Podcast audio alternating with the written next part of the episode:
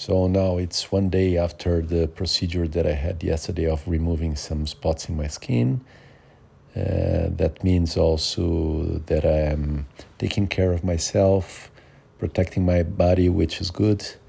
On the other side, uh, it means another day without exercise, and even the days coming ahead, and it will be the second weekend in a row without exercise uh, which is also good because I don't put pressure that I have to do something here and something there, and also rest a bit. But um, I don't like to be far from sports and from exercises. And also, I'm noticing that I'm gaining some additional weight, which I don't like. But that's it, that's the process, and uh, uh, keep uh, going on and see how it goes at the end.